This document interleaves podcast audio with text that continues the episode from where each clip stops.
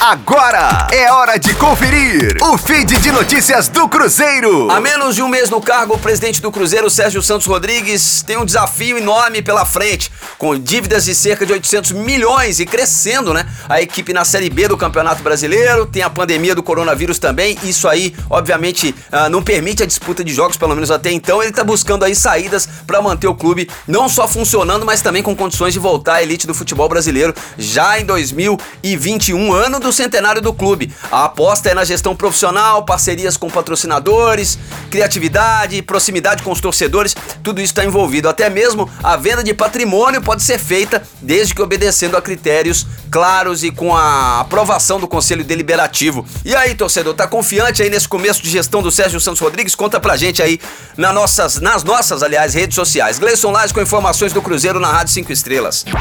Fique aí! Daqui a pouco tem mais notícias do Cruzeiro.